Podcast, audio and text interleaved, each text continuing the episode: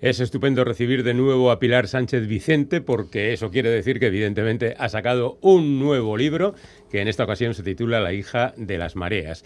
A Pilar Sánchez Vicente la tuvimos aquí en este programa cuando sacó Mujeres errantes, que no es ni mucho menos la única novela que ha publicado. La diosa contra Roma o La muerte es mía son otros títulos de esta mujer que ahora nos presenta La hija de las mareas.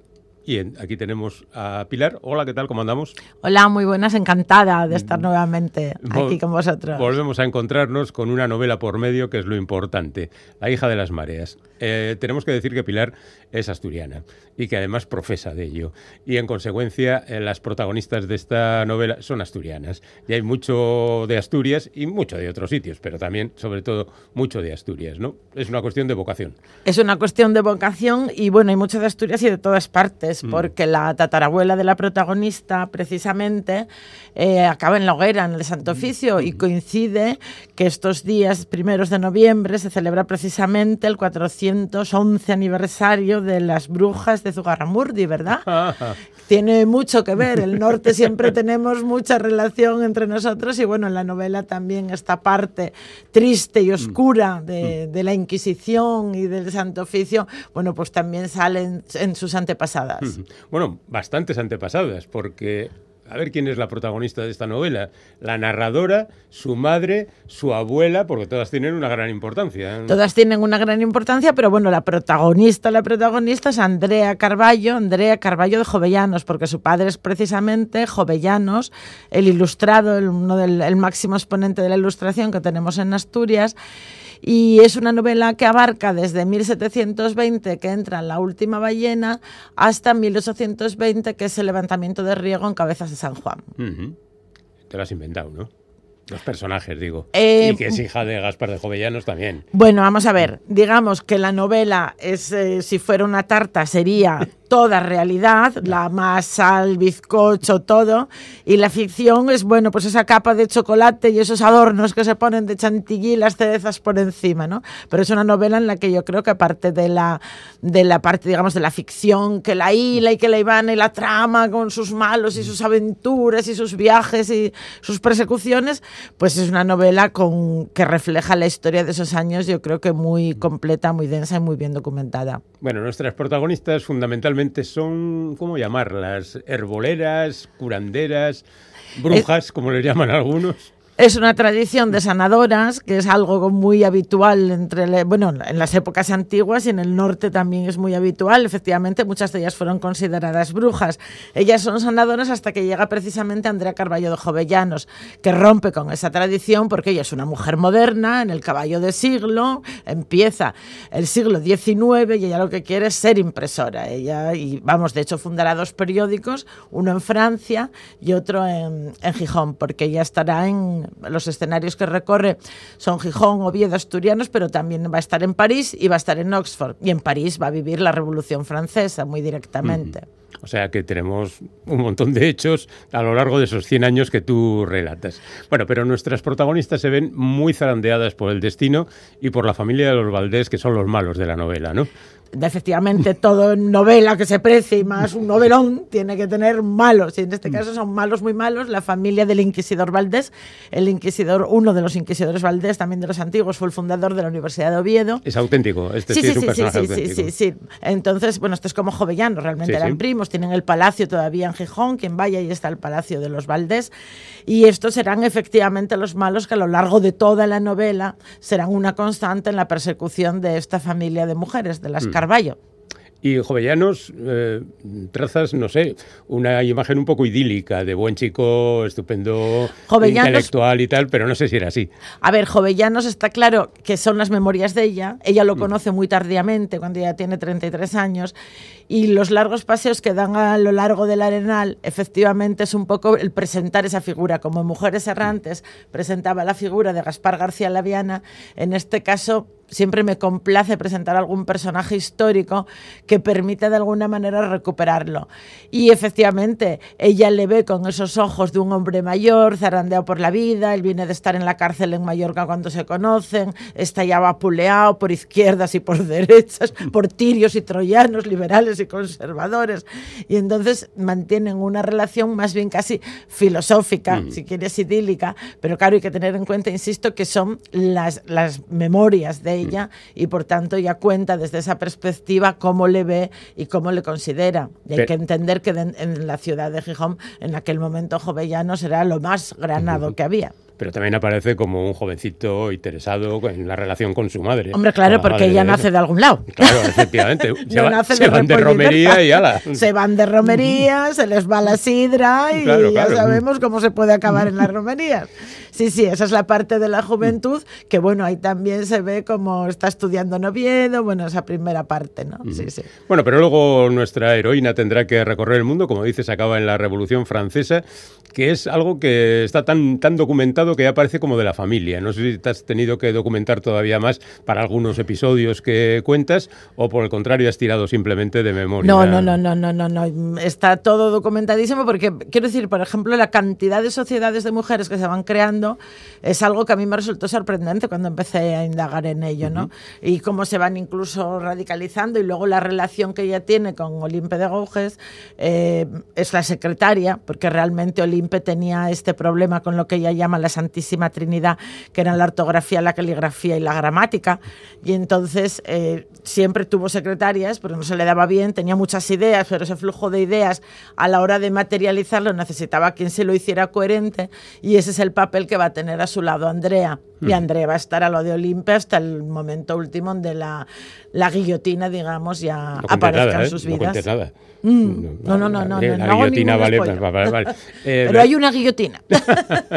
el médico sé que se casa con su madre, eh, Bertrand. Bertrand, Bertrand. Eh, ¿Es real o te venía bien? No, este Bertrand, no, no, Bertrand es un personaje ficticio también, mm. forma parte de la ficción, pero Bertrand es un médico francés que cumple dentro de la novela el requisito precisamente de presentarnos dos cosas que yo creo que son muy importantes. Uno son la importancia de las tertulias, que no tienen nada que ver con las de Sálvame, eh, ni nada por el estilo que podemos imaginar ahora cuando hablamos de una tertulia, ¿no?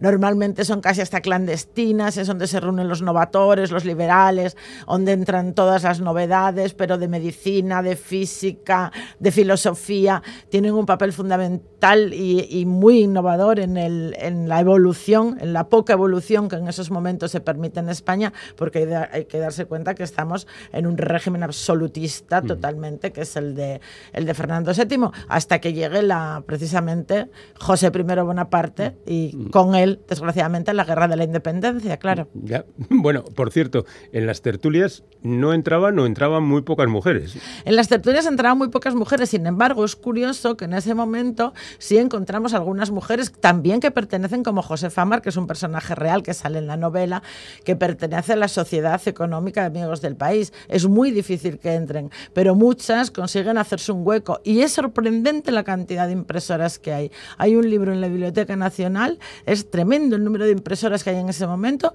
y si nos preguntan, pues mm, es que parece que no podríamos decir ninguna, ¿no? Hay que tener en cuenta que muchas se esconden bajo el nombre del marido y publicaciones igual. Muchas reflejan también como anónimas o se enmascaran bajo otro nombre porque es muy difícil en ese momento. ¿Tienes una teoría sobre por qué hay tantas impresoras? Bueno, es desde el principio es un oficio, hay muchos oficios donde no se sabe, por ejemplo, todo el comercio por menor prácticamente está en manos de mujeres. Y luego maestras, y tutoras, APM, tal, empieza a haber un montón de ellas. Y en las imprentas, por alguna razón, quizá por ese... En las imprentas es como en la Edad Media, en los escritorios, donde había también una mayoría de mujeres, aunque no se sabe. Roberto de Brisel decía que las mujeres eran las mejores para soportar la dureza de un escritorio medieval, con el frío, estar horas y horas allí minuciosamente con las letras, pues precisamente porque ellas parían, ellas tenían una capacidad de sufrimiento y de dolor que les permitía estar muchas más horas en esas condiciones. Y hay que darse cuenta que las condiciones en la imprenta son como de la mina en aquel momento. Los dedos se les ponen negros, tragan plomo, la vida es corta. Es una profesión de muchísimo riesgo. Y hay muchas mujeres en, que no figuran, eh, pues casi como las editoriales ahora, ¿no? Muchas mujeres a es verdad, es verdad. Sí, sí, un 80% ahora en las editoriales son, mujeres. Sí, sí, y luego en realidad directoras encuentras pocas, claro. Bueno, nuestra heroína se va, como decías, a Francia, acaba en Norfolk eh, y luego vuelve a casa. Sí, eh, es un ah, resumen apresurado de la novela. Un resumen apresurado, sí, porque se me olvidaba decir antes cuando hablé de Bertrand, que Bertrand, aparte de ser un personaje encantador, sirve para hacer de nexo entre la antigua farmacopea natural que representan las antepasadas de André Carballo y los avances de la moderna medicina que descubrirán en Oxford, como por ejemplo la locura del momento que es el enyesado el enyesado, claro, porque con una fractura tú te morías y de repente descubrir que se puede enyesar una pierna significaba salvar muchísimas vidas. Y ese y otros eh, son descubrimientos del momento, como por ejemplo la variolación. Y también sale en la importancia del movimiento antivacunas creemos que avanzamos mucho, pero ya ves. Ya, había entonces. Estamos, sí. una cosa que viene de una vaca es sospechosa claro, claro, de entrada. ¿eh? ¿Qué cosa, no? Pues tienen también un importante papel en la novela. Y es curioso que, 200 años después todavía el enyesau sigue funcionando para curar las fracturas. Bueno. Bueno, pero nuestra heroína regresa a casa. Regresa a casa. Porque tú querías acabar en, yo que ella, por circunstancias que no vamos a explicar, porque tampoco vamos a contar toda la novela, se ve obligada a marchar de París y entonces vuelve a su tierra. Vuelve a su tierra, claro que le queda pues muy pequeña, como cuando viajas de pequeña, vuelves a tu casa y todo te parece tan pequeño al lado, ¿no? Pues esto igual, ella vuelve y le parece muy pequeña, pero bueno, ella sigue con su afán de, de tener su imprenta y el problema es que le pilla de lleno la guerra de la independencia. Vemos como el Borbón Carlos IV por 30 millones de reales y un palacio en Liguria vende el país a Napoleón. Eh, vemos cómo este avanza y vemos, vemos, yo creo que con mucho detalle y mucho realismo, porque ahí sí que está todo muy documentado, la guerra en el norte, la guerra en el norte, la ocupación intermitente que hacían los franceses y bueno, pues las batallas tremendas que se, que se desarrollan y sobre todo lo que significa para la población civil. Y también la, la cantidad de acciones de tanto de resistencia como de supervivencia y de organización que tiene esta propia población civil para sobrevivir a esos cambios permanentes de, régimen, ¿no? donde, como de hay un momento donde dice ella, llegaba, ayer colgaban de los árboles los vendepatrias y hoy cuelgan del árbol los patriotas, según vaya cambiando, va, entonces son, yo creo que son unos momentos históricos, por lo menos allí muy poco trabajado, pero que tienen una documentación muy rica y unas imágenes sobre todo muy visuales que aportar. Es que curiosamente en torno a esa guerra, pues generalmente todo se ambienta eh, de Madrid para abajo y algunos episodios, bueno, la batalla de Vitoria por, que, nos pilla a nosotros, pero de Asturias como si no hubiera pasado la guerra. Claro, pero fíjate, hay una escena, cuando presenté la novela en Gijón, en una presentación multisensorial, en una de ellas, en la primera, pintaron un cuadro en vivo y pintaron un cuadro en vivo de la batalla de Renovales. Mm. La batalla de Renovales, yo no sé cualquiera que nos esté oyendo, seguro que fue alguna vez a Gijón, la concha de San Lorenzo le suena, la playa de San Lorenzo, pues hay que imaginarse ahí desembarcando una flota que venía del sur, de pobres hombres de tierra adentro y encima mm, que en medio del otoño con una tormenta tremenda y intentando desembarcar, imaginemos el, de el desembarco de Normandía, solo que en el siglo XVIII con alpargatas de aquellos hombres y por la otra punta del Piles pues llegan los mamelucos. Claro, quien te dice que estaban los mamelucos en Gijón, esto es muy poco conocido, pero eran las tropas egipcias que los franceses iban con ellos y ya puedes suponer que se montó una matanza allí vamos, de tremenda. Y como esa, bueno, pues muchos episodios reales que se produjeron y que, y que salen en la novela. Oye, me ha sorprendido que escribes eh, los patronímicos con B. Oviedo, por ejemplo. hay un momento en que ella lo, eso le llama mucho la atención a todo el mundo. Aparece Gisión, la primera con G, la segunda con X, y aparece Oviedo y Avilés con B. Esto hay un momento en que lo explico, y es que en ese momento la grafía es muy variable, realmente la grafía es muy variable.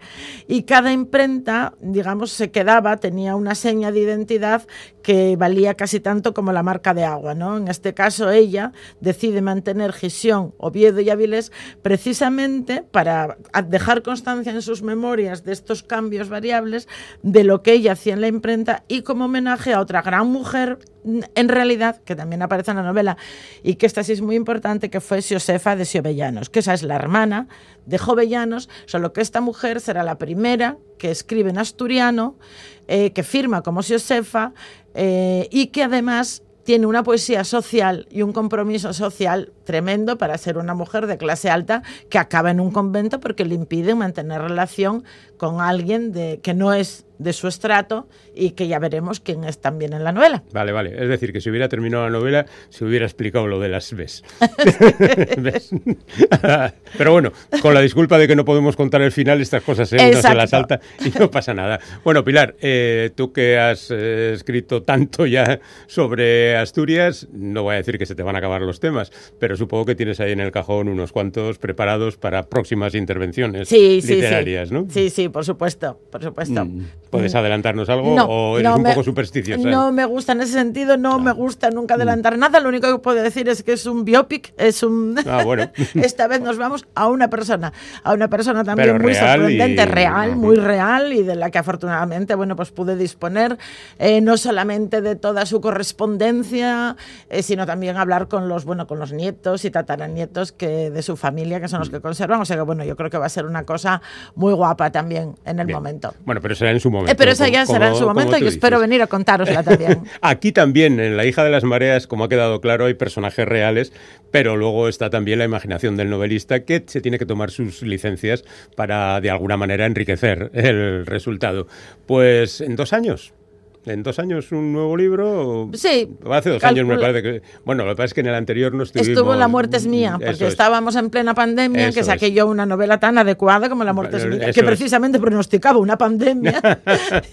y ahí no nos vimos, evidentemente, estábamos todos confinados. Efectivamente, pero bueno, entonces para 2023 seguro que. Seguro estamos que estamos aquí, que nos vemos y ya os contaré de qué va el nuevo proyecto. Perfecto. Bueno, pero de momento nuestros oyentes tienen La hija de las Mareas que ha publicado Roca Editorial. Te va bien con Roca, ¿no? Porque has publicado tus sí, libros. Sí, sí, la verdad. La verdad que encajamos muy bien. Es una filosofía muy maja de editorial. Mm. Eh, la, Blanca Rosa es directora. tienen mayoría de mujeres en la plantilla. Y yo creo que hacen también una apuesta por las autoras muy fuerte. Y en concreto por esta novela, Blanca Rosa apostó muy fuerte. Y yo creo que con razón, porque también es la novela del confinamiento. Yo creo que por eso puedo decir que es mi mejor novela, porque fue la que hice realmente estando encerrada, sin salir a nada más que aplaudir a la ventana a las 8 de la tarde y levantándome a las 8 de la mañana. Entonces Pero igual es una le novela. Un, un, poco de manía, ¿no? Justamente por eso. La novela que escribí en el confinamiento. No, no, no, no, porque, claro, porque yo trabajo y escribo, llevo una vida, doble vida. Por eso, pero entonces, ya solo escribías. Esta era solo escribir, por tanto fui feliz, o sea que no, no.